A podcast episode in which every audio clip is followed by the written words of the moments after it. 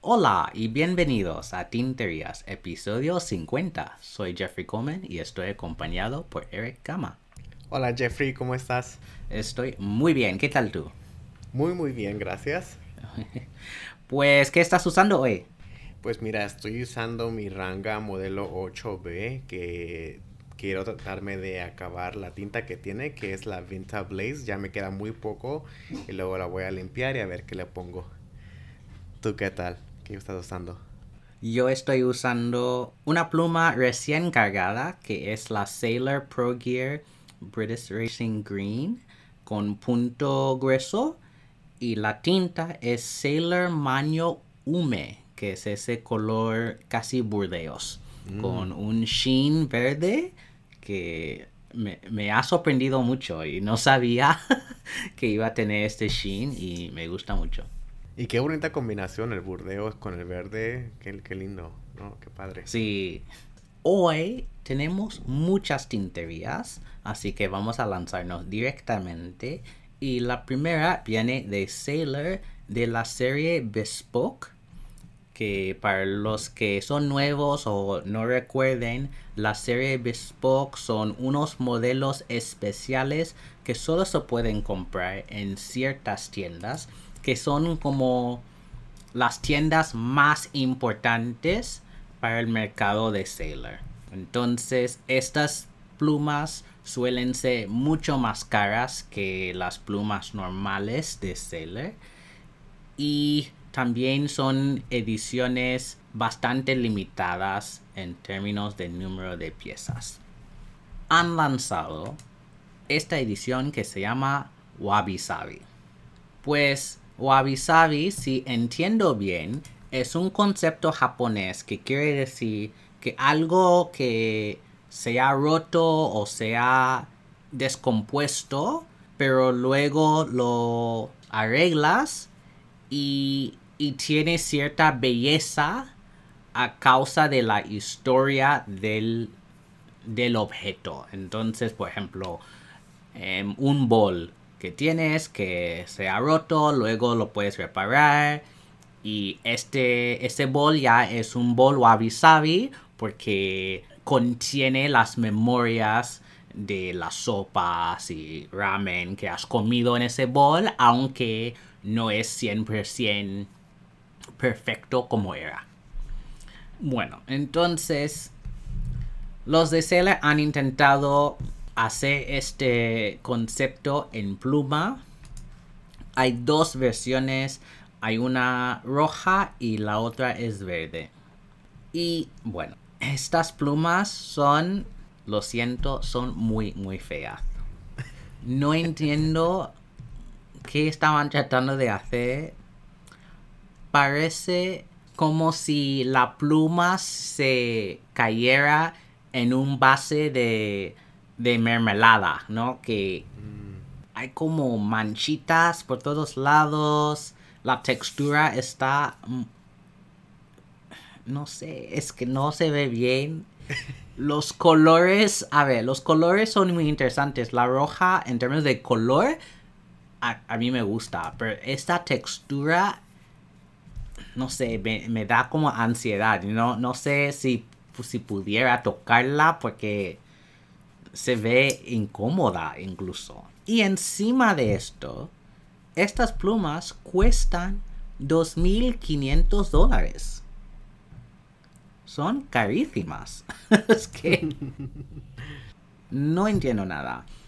Y bueno, solo hay 88 piezas alrededor de, de, todo el mundo, así que eh, bueno, son bastante limitadas, raras, todo aquello, ¿no? Que son términos que ya han perdido su significancia hasta cierto punto.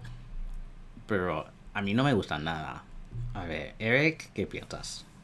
Bueno, Jeffrey, yo me pregunto qué tan rápido se están vendiendo estas plumas porque no entiendo el precio, no entiendo nada igual que tú. Eh, eh, estoy de acuerdo que si los colores están, se ven bien, eh, a pesar de la textura y el look, los colores están bonitos.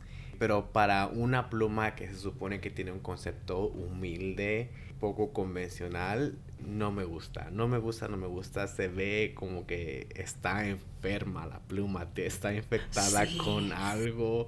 Me da tanto miedo que yo me voy a infectar con algo. No, no, no, es que no puedo. La verdad la textura me da tanto pavor, tanto horror.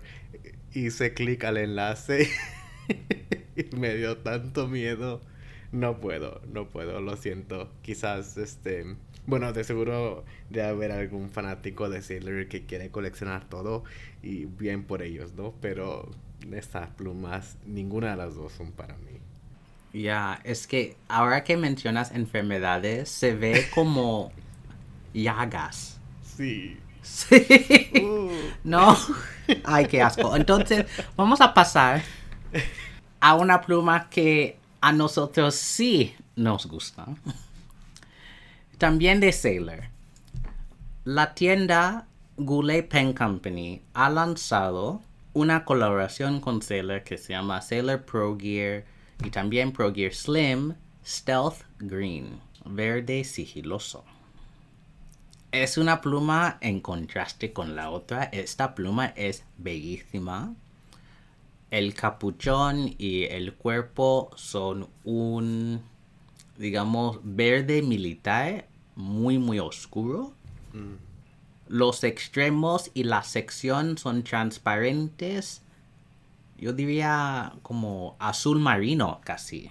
Em, un poco más claro. Y los adornos son de rodio bañado en negro. Entonces es una pluma muy muy oscura. Pero sigue teniendo una elegancia total. Pues yo vi esto y bueno, me puse a llorar un poco porque yo quiero comprar esta pluma, pero en este momento yo no puedo porque hay cosas pasando aquí en casa que tienen más prioridad. Pero es bellísima esta pluma. Como siempre viene con los siete plumines estándares de Sailor, extra fino, fino, medio fino, mediano, grueso, zoom y música. Y viene en, la pluma viene en dos tamaños. Hay Pro Gear estándar, que es la más grande, y Pro Gear Slim. La diferencia, además del tamaño de la pluma en sí, es que la Pro Gear estándar tiene un plumín de 21 kilos de oro y el Pro Gear Slim tiene un plumín de 14 quilates de oro. Pero se ven iguales las dos. A ver, Eric, ¿qué opinas de esta pluma? ¿Y cuál plumín debo escoger? ¿Cuál plumín debo escoger? Mm, pues basado en unas charlas que he tenido recientemente con varios de nuestros amigos como Macarchur y Oscar, este, yo pienso que debe escoger un zoom. Eh, porque a pesar de que es un poco grueso, se puede, uno puede obtener variedad, ¿no? Con el plumín. Eh, así que por esa razón un zoom.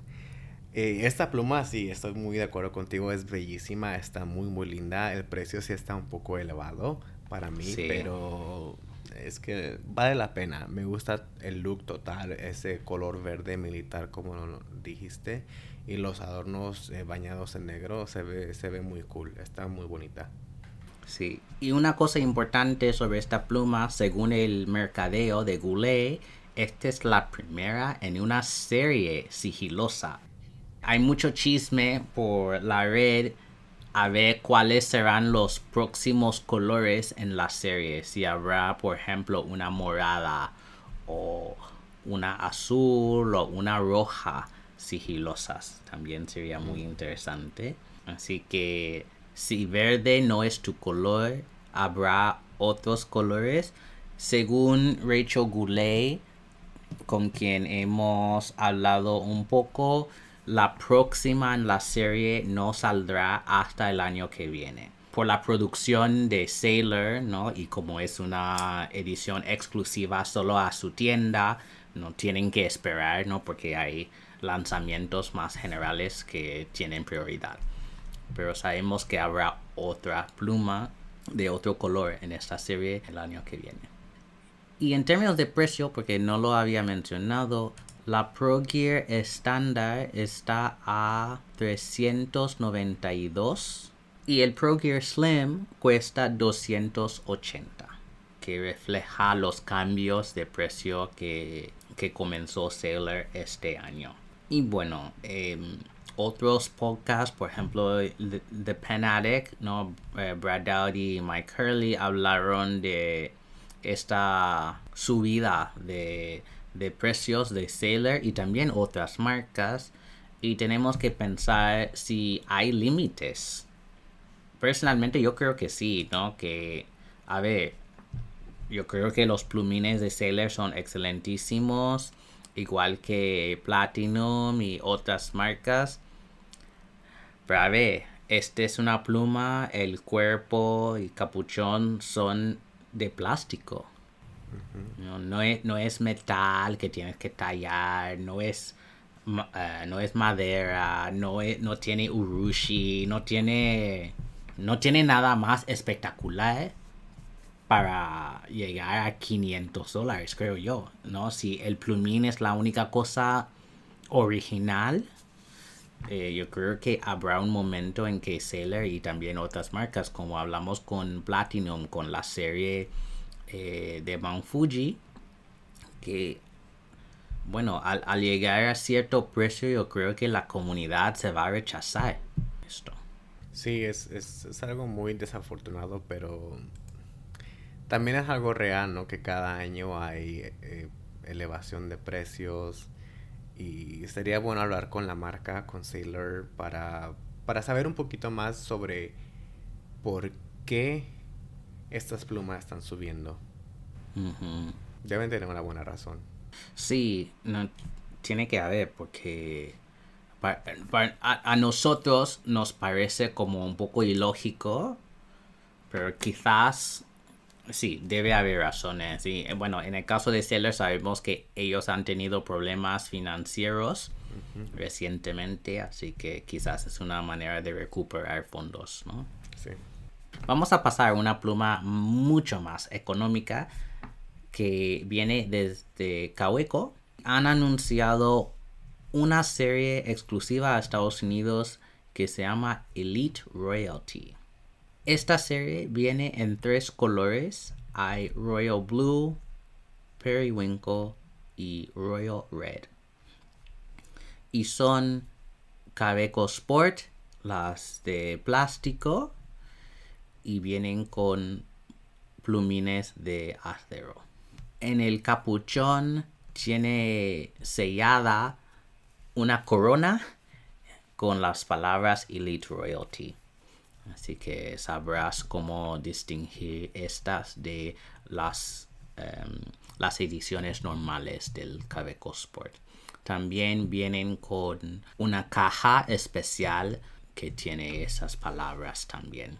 En términos de los plumines, las opciones son extra fino, fino, mediano, grueso y doble grueso.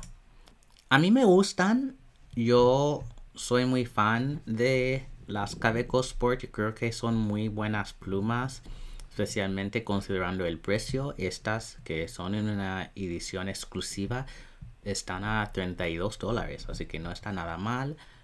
Es una pluma del bolsillo que puedes llevar a todos sitios. Lo único malo para algunas personas es que solo se puede usar, bueno, en la mayoría de los casos solo se puede usar cartuchos. Hay convertidores para esta pluma, pero en mi opinión no valen nada. Mejor un, cartucho porque tendrás más capacidad de tinta. Entre los tres colores, yo creo que mi favorito sería la roja. Yo creo que los dos azules son interesantes, ¿no? Que brillan, pero yo creo que la roja se destaca más. A ver, ¿qué piensas de, esta colección?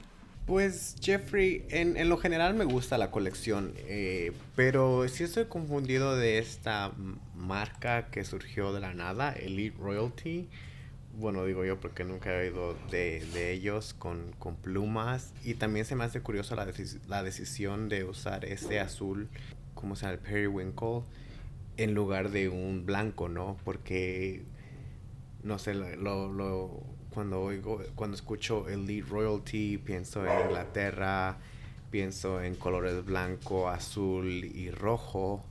Y este periwinkle, el periwinkle para mí como que no va, pero no se ve mal tampoco.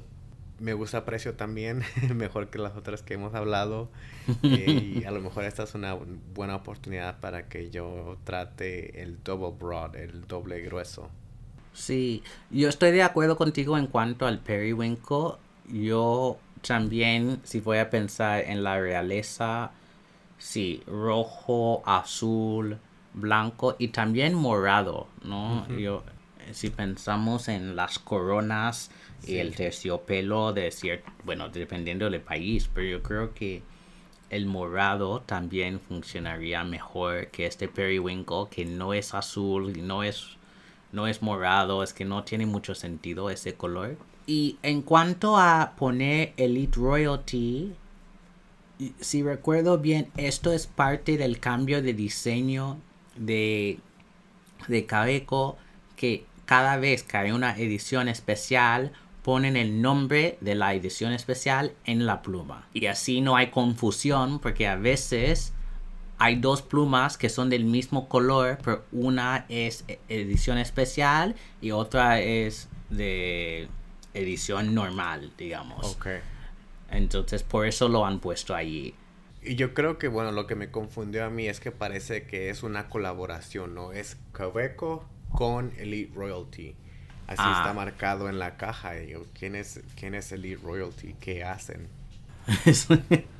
sí, ok, tiene sentido eso, ¿no? Es, bueno, yo creo que Cabeco todavía están tratando de formular su lenguaje de diseño. Mm porque el año pasado había muchísimas críticas porque cada dos por tres estaba cambiando la fuente en las plumas. Sí. Por ejemplo, la de Golden Espresso tenía una fuente muy distinta que las Cadeco Sport normal y estas tienen otra fuente. Así que no hay una coherencia en términos de diseño además de la forma, que la forma de Cabeco nunca se va a cambiar. Pero es, si eres coleccionista, yo pensaría que se vería un poco extraño ver que a partir del año pasado o hace dos años ya iban cambiando las fuentes con muchísima frecuencia. Pero también eso separa las colecciones, ¿no? Así que de esa manera ayuda a separarlos. Pero como dices tú, el modelo es lo, lo que sigue lo que se mantiene consistente y también la marca, ¿no? Porque eso nunca, eh, el estampado de la marca nunca cambia. ¿Qué piensas del hecho de que haya adornos plateados en vez de dorados para esta colección? Ah, muy buena pregunta, Jeffrey. Um, yo creo que aquí sí, sí van los adornos plateados. Sí. En esta sí. Sí, yo creo que funciona especialmente en el caso de plumín. Yo creo que quizás con adornos dorados perderíamos un poco el color de las plumas en sí. Sí. Vamos a pasar a hablar de tintas ahora. Y la primera tinta ya, hemos hablado de esta colección, pero tenemos más información ahora, entonces queríamos actualizar a todos ustedes. La colección de Monteverde, Jungle Ink Collection, que acaba de salir, en que hay 10 tintas, por fin hemos podido ver muestras de los colores. Así que queríamos dar nuestras opiniones en cuanto a la combinación entre el color, como se ve en la muestra, y el concepto del animal que escogieron Monteverde. Así que vamos a comenzar con la primera que es camaleón. Pues este camaleón, igual que la pluma wabi sabi, se ve enfermizo. Yo no entiendo por qué han escogido este color tan oscuro para este animal que yo normalmente asociaría verde y un verde más vibrante con una camaleón. Obviamente ellos cambian de colores según su entorno, ¿no? Para hacer camuflagio y tal. Pero este color no entiendo nada de dónde lo han sacado. ¿Qué piensas tú? Yo creo que aquí tuvieron la oportunidad de introducir una tinta con mucho shading o algo de sheen, algo más, este, no, sé, emocionante que un color sólido, especialmente para el camaleón, ¿no? Creo que perdieron esa oportunidad y también me confunde el color. Un verde sería mejor. Sí. A ver, la próxima es crocodilo, que es un verde oscuro. Este sí tiene mucho sentido. Yo creo que el tono está muy muy bien. Y bueno, yo no tengo quejas. Yo creo que esta es una de las pocas en la colección que me gustaría probar. Sí, está lindo, Jeffrey, el color. Y eh, pensé, inmediatamente pensé en ti porque es el color que te gusta a ti. Sí. Yo tampoco tengo nada de quejas con este color. A ver, la tercera, elefante. Bueno, comienza tú, Eric. Bueno, pues hay un elefante y el color que le escogieron es un morado. Nada que ver, digo yo. El elefante usualmente es gris.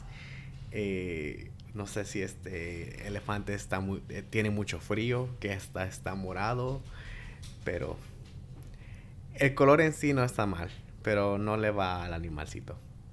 Iba a decir lo mismo, un gris no estaría mal en esto, en esta colección. Yo no, no entiendo por qué escogieron morado y tal morado, ¿no? Podría ser, por ejemplo, un gris morado al estilo de Hiroshizuku eh, ¿no? Que es un gris pero con mucho sombreado morado.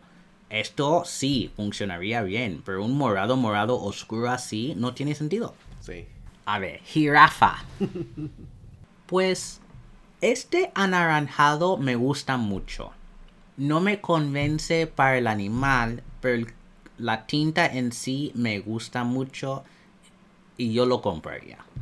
Estoy de acuerdo contigo, Jeffrey. Este anaranjado es, parece un anaranjado ladrillo. Está muy bonito. Me gusta también. Casi me recuerda al, al Vinta Blaze 1970 un poco.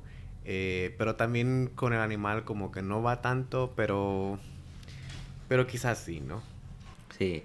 También me recuerda un poco de otra tinta de Monteverde, Copper Noir. Mm. Yo creo que esta de jirafa es un poco más. un poco más roja que Copper Noir, pero igual, ¿no? Son, son buenas. Sería bueno ver swatches comparando, comparando los colores, a ver qué tan cerca están. Sí, estoy de acuerdo. A ver, gorila. No entiendo. Bueno, este color, a pesar de, que no le va tampoco al animal tanto, sí me gusta. Sí. Es un vino muy agradable, pero bueno, sí me confunde un poco la, la decisión de ponerlo con el gorila. Sí, estoy de acuerdo. Yo creo que la tinta en sí es muy bella. Este color vino, bueno, es uno de mis colores favoritos para las tintas. Así que esta es otra que que probaría, ¿no? Simplemente. Pero es que yo quiero hablar con la gente de Monteverde, porque yo creo que en las colecciones anteriores han hecho tan bien la combinación del color y el concepto que yo no entiendo qué pasó aquí, ¿no? La mayoría de los colores no cuadran con los animales. A ver, próxima. Hipopótamo. Este azul es bastante aburrido, pero en términos de animal no está, no está muy mal. Yo creo que los hipopótamos son más oscuros en muchos casos. Este se ve más como un hipopótamo juguete. no, ese color que, bueno, sí, depende de la intención de esto, ¿no? Yo creo que están tratando de hacer la colección más infantil, entonces en este caso yo creo que el color cuadra. Yo pienso que al color que tienen ahorita como el elefante le hubiera, le hubiera ido mejor al hipopótamo. Ah, Porque si ves fotos del hipopótamo es un gris oscuro, casi morado. Y yo creo que ese color le iría mejor. Sí, tiene sentido. La próxima es una amarilla, así que te paso la palabra. pues esta me fascina, Jeffrey. Me gusta mucho. Y me sorprende qué tan oscuro es el amarillo. Porque cuando vi la botellita o la etiqueta del león pensé que va a ser un, un amarillo inservible, ¿no? Muy, muy pálido o que no se, que no luciera mucho en el papel. Pero este color me, me gusta mucho. Sí, estoy de acuerdo contigo. Yo creo que es un amarillo que se, se puede usar, ¿no? Que es muy difícil de conseguir. Me recuerda un poco de una tinta que nos gusta mucho, ámbar de Birmania de Herbon, Sí, sí, sí. pero mucho más barato. Así es que lo mismo que estaba pensando yo. Mucho más barata. A ver, la próxima es Tucan, que es la tinta negra de la colección. Esta tiene sentido. Yo no soy de tintas negras. Nunca uso tintas negras, así que no es un color que me fascina, pero yo sé que hay mucha gente que tiene que tener tintas negras por su trabajo o simplemente son fans. Yo creo que si estás buscando un negro, no va a ser esta se ve un poco lavada. No sé, no se ve tan tan negra como uno esperaría de tal color. Sí, estoy de acuerdo contigo, Jeffrey. Lo veo un poco pálido. Yo me iría por un Carbon Black de, de Faber-Castell o el Pearl Black de Quebeco. Este, si quieres un negro negro, yo creo que este no va a ser, como dices tú. A ver, la penúltima tortuga turquesa, según el mercadeo. Esto veo más como azul cielo, pero con nubes. Es muy, muy pálido. Sí. Y yo me pregunto, ¿en, ¿en qué pluma vas a usar un azul tan pálido? Tiene que ser un punto grueso, doble grueso, quizás un 1.5 stub, pero con un fino extra fino no se va a leer. Sí. Seguramente para personas que les gusta hacer arte con las tintas, este color es una adición muy bonita, pero sí para no la usaría nada para escribir. Y la última de la colección es Zebra. Y yo diría que es un color azul negro. Me gusta el color. Otra vez no cuadra con el animal. Pero bueno, yo creo que la tinta en sí funciona como un azul negro. Estoy de acuerdo, Jeffrey. Este color está, está muy bonito. Me gusta mucho el tono, me gusta mucho cómo se ve. Pero sí, yo me pregunto a cuál zoológico fueron a visitar Monteverde porque es que no cabe. no tiene sentido. No. Y bueno, puedes comprar la colección entera por entre 80 y 90 dólares dependiendo de la tienda. Las tintas individuales también se puede comprar en algunas tiendas y estas están entre 8 y 10 dólares cada una. Si quieres toda la colección tienes esa opción, pero en la mayoría de los casos sería mucho más fácil escoger las tintas que, que te gustan de esa colección y simplemente pagar por ellas. Y sabes que, este, aparte de los animalitos y, y el concepto, las tintas, la edición de las tintas está muy bonita. La única que no me agrada mucho es la tortuga porque es muy pálida y es y casi no se ve, ¿no? Así que no sé, a lo mejor sí me la compro también yo. Este, es que me gustan los colores, se ven muy bien. Sí. Bueno, hablando de colecciones, yo creo que esta no voy a comprar porque la colección que estoy esperando es la nueva calendario Inkvent de Diamine. Oh, sí. que bueno, está de preventa en Alemania, ¿no? Fountain Feather lo tiene y escribía Cold Pens en Inglaterra y ellos me dijeron que dentro de unas semanas ellos también va a lanzar en la página web la capacidad de, de pedirlo de preventa y yo compré la primera edición del calendario Inkvent de allí así que yo voy a esperar porque Yo sé que Diamine nunca falla. Sí. Ah, y bueno, son 25 colores nuevos que ni puedo concebir cómo lo van a inventar 25 colores navideños Sí. de nuevo. Pero bueno, vamos a ver. pues las últimas dos tintas que tenemos cuadran dentro de un tema que queríamos discutir. Y ahora que las ferias estilográficas han vuelto en persona, en muchas ferias hay una tinta exclusiva a la feria.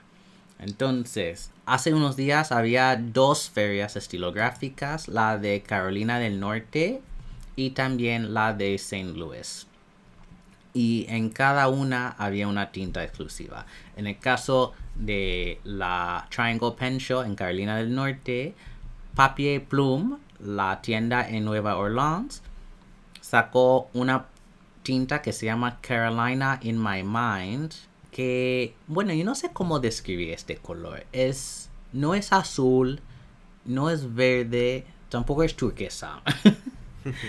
se tiende hacia verde, pero entiendo que estaban tratando de captar el color del estado, que es un color azul claro. A mí me gusta el color. Yo sé que hay muy pocas que quedan de, en, la, en la página de Papier Plume, porque la mayoría se vende durante la feria. Y los que no se venden durante la feria, ese lunes o martes después lo ponen en el sitio web para gente que no que no pudo asistir a la feria. ¿Qué piensas tú de esta? A mí me gusta Jeffrey. No soy usualmente de estos colores, pero hay algo muy tierno en el concepto de esta tinta, el empaquetado, el sellito y el color y lo que lo que significa, ¿no? Que fue conmemorar este pen show y me gusta muchísimo. Eh, yo lo diría que sí que es un turquesa, acuamarino, no sé, un, algo diferente al tortuga que vimos hace un ratito. Está bonito, a mí me gusta. La otra tinta que vino desde el Pen Show en St. Louis era una colaboración con KWZ y esta se llama Forest Park Green para conmemorar uno de los parques en la ciudad de San Luis. Es una tinta verde bastante vibrante, pero no es color lima. Es un poco más oscuro que eso. Así que yo compré esta tinta porque quería apoyar a esta feria porque lo hicieron virtualmente ya que había, bueno, cuestiones de, de la pandemia todavía ahí en esa ciudad, entonces decidieron no hacerlo presencial. Así que era mucho más fácil conseguir esta tinta. Se acabaron las primeras botellas de tintas que lanzaron y lanzaron unas más, pero cuando sale este episodio yo no sé si si habrá más botellas porque estas ediciones para ferias estilográficas suelen ah, suelen haber muy pocas botellas así que eh, si están muy interesados deben ir al enlace que está en las notas del episodio para ver si hay todavía. Y bueno, entonces queríamos discutir esto porque, como mencioné al principio de esto, cada feria, por lo menos aquí en Estados Unidos, tiene una tinta especial, ¿no? Para este pen shop cada año. Parece que en el caso de St. Louis siempre hacen colaboración con KWZ. En el caso de Carolina del Norte también con, en el caso de Chicago lo hacen con Papier Plume. Y no tengo mucha experiencia con otras ferias para saber si hacen con Noodles o con, otra, con otras marcas. Pero hay esa capacidad. Entonces, para los que están en Latinoamérica pensando en hacer ferias estilográficas, eso también es algo de considerar, ¿no? Que tener como un obsequio para los que compran el abono del fin de semana para regalarles una, una botella de tinta de X, Y, Z marca. Eh, y así no cada persona que asista a la feria tiene algo en concreto da igual si compran o no durante la feria necesitamos encontrar un químico Jeffrey para que cuando haya un pen show en México eh, haya una tinta para para ese pen show no Sí, eso es lo que tenemos que contratar a alguien, ¿no? Para que, lo, para que la haga para nosotros y para los mexicanos, ¿no? Que yo sé que en el caso de México ellos sí están tratando de organizar algo. Hay varias ferias en Barcelona y en Madrid, pero yo no sé si hacen tintas especiales para esas. Yo sé que en el caso de las ferias en Holanda hay tintas especiales que han hecho, así que bueno, cada feria tiene sus tradiciones, pero yo creo que es una de las cosas muy bellas de las ferias estilográficas. Yo recuerdo cuando fui al Chicago Pen Show por primera vez, Papier Plume tenía esta que se llama Lake Michigan Winter. Oh, qué cool. Sí, sí, era un color, bueno, para recordarnos del lago Michigan al lado de Chicago.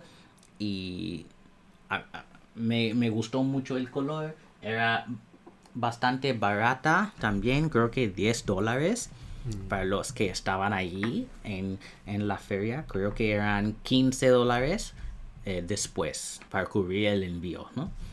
Así que no está nada mal. La última tintería que tenemos para hoy viene desde Maruman, la marca de libretas en Japón, y han hecho una colaboración con Lamy para hacer un juego.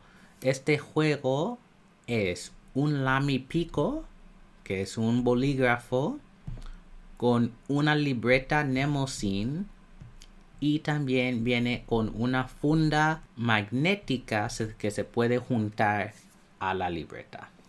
Pues nosotros hemos hablado un poco de Nemesin. Yo creo que su papel es de muy buena calidad. Y bueno, también somos fans de Lamy, aunque el, pico nunca he usado. Yo lo veo como muy extraño, la verdad. Especialmente esta edición que es la, la negra con adornos amarillos. Bueno, se ve muy abeja. Pero bueno, yo creo que hacer esta colaboración es muy buena idea. Eh, también como, bueno, el Día de Padre acaba de pasar. Hay gente que quizás necesitan un regalo tarde para regalar a sus padres. Así que esto quizás es una muy buena idea. Eh, ¿Qué piensas de, esta, de este juego?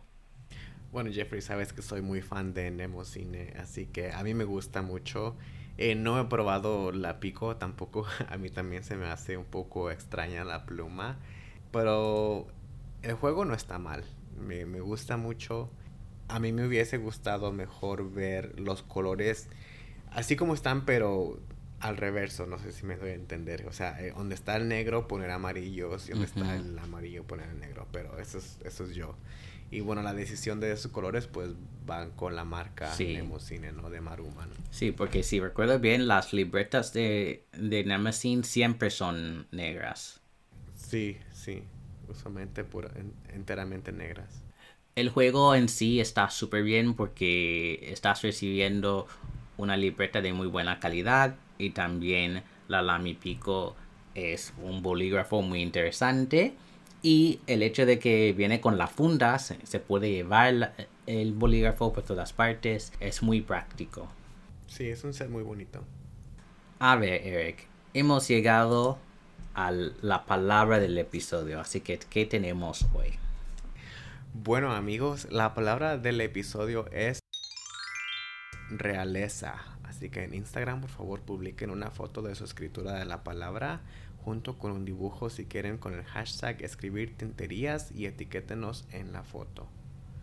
Vamos a pasar al segmento de preguntas si quieres preguntarnos algo, puedes rellenar el formulario de contacto en nuestra página web tinterias.com, enviar un email a hola.tinterias.com, mandarnos un mensaje privado en nuestro Instagram Tinterias Podcast o si eres miembro de Slack Tinterías puedes enviar la pregunta allí. Y la pregunta de esta semana viene de nuestro amigo en Guatemala, Antonio Hernández. ¿Qué plumas por su material les parecen innovadoras o interesantes en comparación con lo que usualmente se ve? Por su material, yo diría que las Bespoke Sailor que acabamos de discutir en este episodio se me hacen muy interesantes. que se me haya, que se me hagan bonitas es otra cosa, pero se me hace muy interesante la decisión y el por qué, ¿no?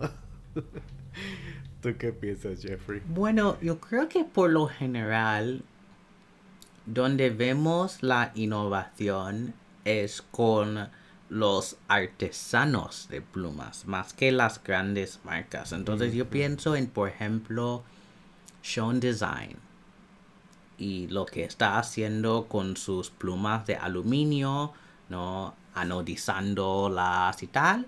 Y luego acaba de sacar hace poco esa pluma con el material Ultem, que es como plástico indestructible. Aunque el color no me gusta, pero yo sé que eres más fan de ese color. Y a ver, yo creo que marcas como Twisby, y Narwhal que están tratando de hacer plumas que normalmente serían muy caras a un precio accesible para principiantes también es una forma de innovación. los materiales, en el caso de Twisby, no, no son súper interesantes, ¿no? En la mayoría de los casos. Um, Narwhal sí, yo creo que, por ejemplo, la pluma de Ebonita que sacaron el año pasado.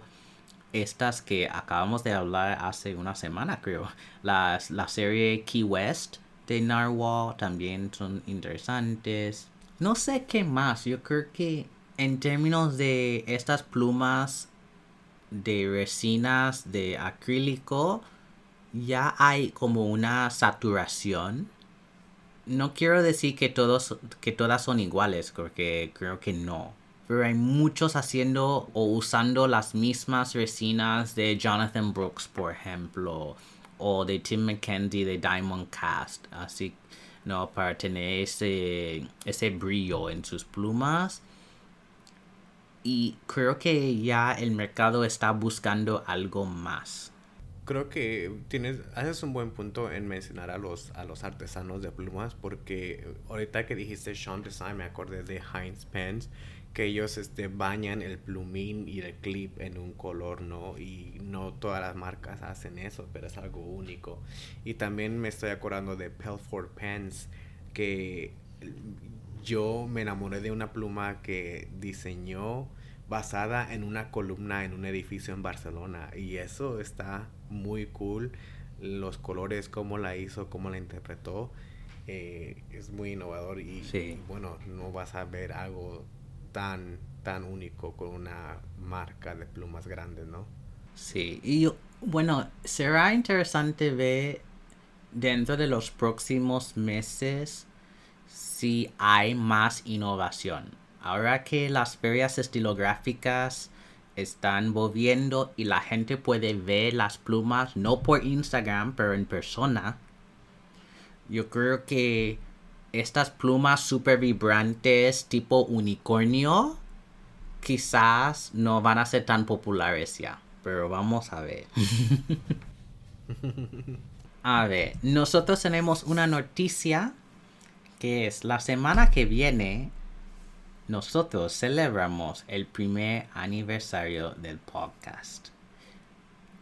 Todavía me asombra porque cuando comenzamos, no, bueno, a lo mejor pensamos, bueno, vamos a tener unos episodios, a ver qué tal y bueno, ya con 50 episodios es como, wow, esto sobrevive y más, ¿no? que hemos hecho tanto en un año, así que vamos a celebrar mucho eh, la semana que viene.